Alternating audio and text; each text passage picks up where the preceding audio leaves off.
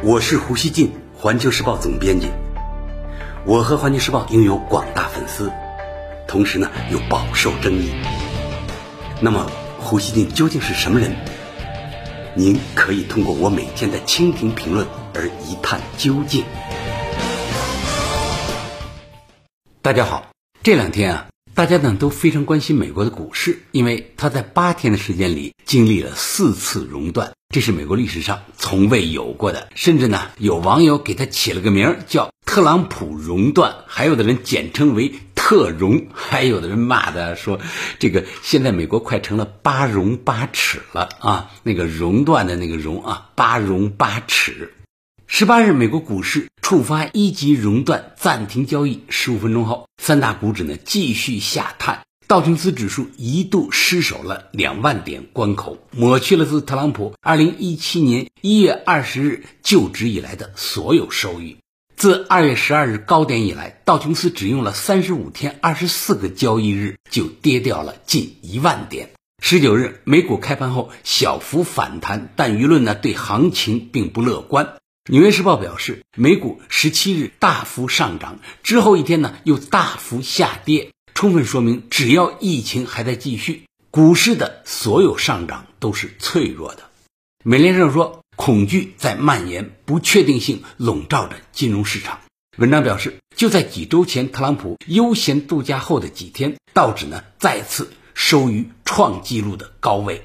美国对中国正在蔓延的疫情并不在乎。许多美国人看着高涨的退休基金，都忍不住微笑。有些人呢，还有提前退休的想法。现在回头看，那个场面已经成了记忆。提前退休的想法呢，更像是做白日梦。报道还说，现在大多数专家认为，美国经济衰退是不可避免的，这已经是既成事实。加利福尼亚大学伯克利分校两名著名经济学教授日前预测。如果美国更多地区因为疫情不得不实施封锁措施，美国今年的 GDP 增速很可能将收缩超过百分之七，就是负百分之七。纽约一名投资专家则表示，对美国政府来说，最重要的是要拿出钱让企业活下去。这一招如果不灵，美国将迎来一场大的经济衰退，大量工人失业，政府税收大减，财政困难会越来越大。这一代美国人没有经过的痛苦将会出现。彭博社十九日说，二战以来最大的工厂关闭潮正在打击美国和欧洲。日益严重的疫情造成的经济影响正从酒店、餐饮等服务业转向制造业，导致众多制造业工厂关门。美国的福特、通用和克莱斯勒三大汽车公司，以及丰田、本田等，都已经宣布关闭在北美的工厂。报道说，历史学家和行业专家都表示，这是自上世纪四十年代以来最严重的一次工厂关闭潮，表明全球经济衰退已经开始。然而，新冠肺炎疫情在美国的扩散丝毫没有好转的迹象。根据美国约翰霍普金斯大学发布的新冠肺炎疫情数据实时查询系统，截至美国东部时间十九日凌晨一点，全美共有确诊病例九千四百一十五例，死亡一百五十例。十八日单日新增至少两千八百二十九例，再次刷新美国新增确诊病例的记录。老胡看了另外一个数据，而是 CNN 他提供的数据。那个数据看呢，已经到老胡做这个节目的时候呢，已经超过了一万例确诊病例，成为了世界上第五个啊，这个确诊病例超过一万的国家。目前，全美五十个州和华盛顿特区都有确诊病例。疫情最严重的是纽约州，累计确诊三千零四十五例，十八日一天就增加了一千二百四十二例。更糟糕的是，目前口罩、病床和呼吸机等医疗物资在美国都出现了严重紧缺。美国伯特尼医疗系统的 CEO 十八日接受 CNN 记者采访时说，他们在佐治亚州的数家医院不到一周时间就用掉了平时六个月的医疗用品。现在库存的 N95 口罩仅能够满足三天的需求，一些医生不得不用床单自制口罩。还有一些医生被迫反复使用口罩。十七日，美国副总统彭斯要求建筑公司向医院捐赠 N95 口罩。尽管呢，建筑用的 N95 口罩和医用的 N95 口罩，它们的制造标准完全不同，但彭斯认为这可以接受。哈，有总比没有强嘛。十九日，《华盛顿邮报》专栏作家布特在该报发表评论说：“新冠肺炎暴露出美国在某些方面更像是一个第三世界国家。”文章说，美国人一直认为自己有领导世界的使命。美国在二战中拯救了西方文明，建立起历史上最繁荣的社会。美国甚至是唯一有能力登月的国家。然而，新冠疫情正在动摇美国人的信念，因为美国在应对疫情上是落后者。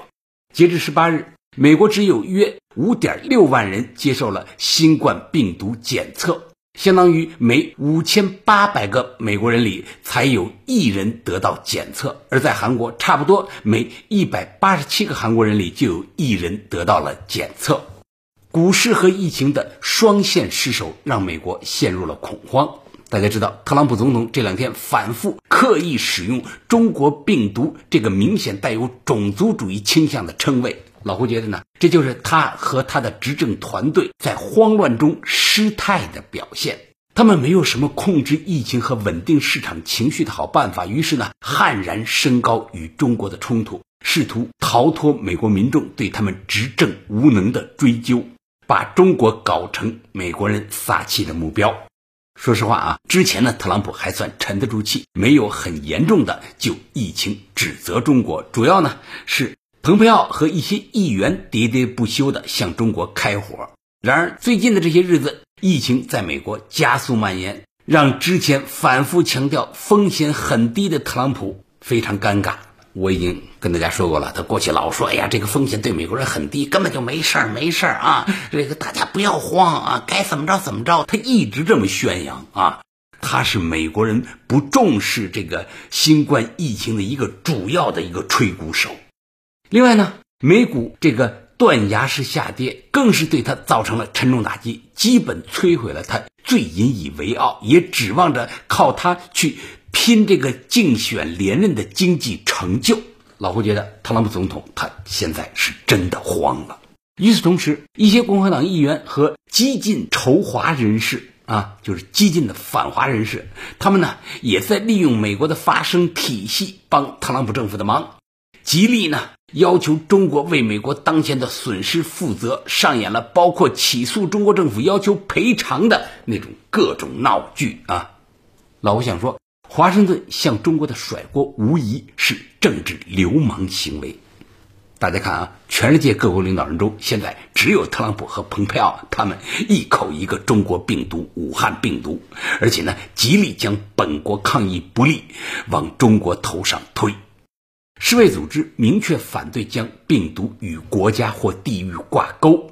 这个欧亚多个国家的疫情呢，比美国更加严重。迄今呢，也没有谁怪罪中国。相反，中国付出巨大牺牲，将疫情控制住，为世界争取了时间，这是世卫组织的官方认定。他在美国之外也几乎没有受到争议，就这种认定啊，没有在美国之外受到争议。一些美国政治精英不仅充斥了地缘政治思维，而且呢，他们的对华心理乃至整个对外心理已经严重扭曲。中国被疫情摧残的时候，他们相对心态平静，包括呢说过一些这种时候应当说的友善话。但是看到中国好起来了，疫情挑战反而转到他们自己国家来了，他们一时间斯文全无，变得歇斯底里起来。一句话，别人呢不能好，尤其是呢不能比他们好。特朗普总统说了太多前后矛盾的话。就在不久前，他还再次赞扬了中国的抗疫，对中国向美国分享信息等给予的合作表示了感谢。老胡有理由相信，是美国疫情和股市连续熔断的危急形势，促使特朗普政府把向中国甩锅当成了主要的一项应对策略。因为呢，这个政府太无能了，拿不出抗疫的有效办法，就走上了。用抹黑中国为自己脱责的邪门歪道。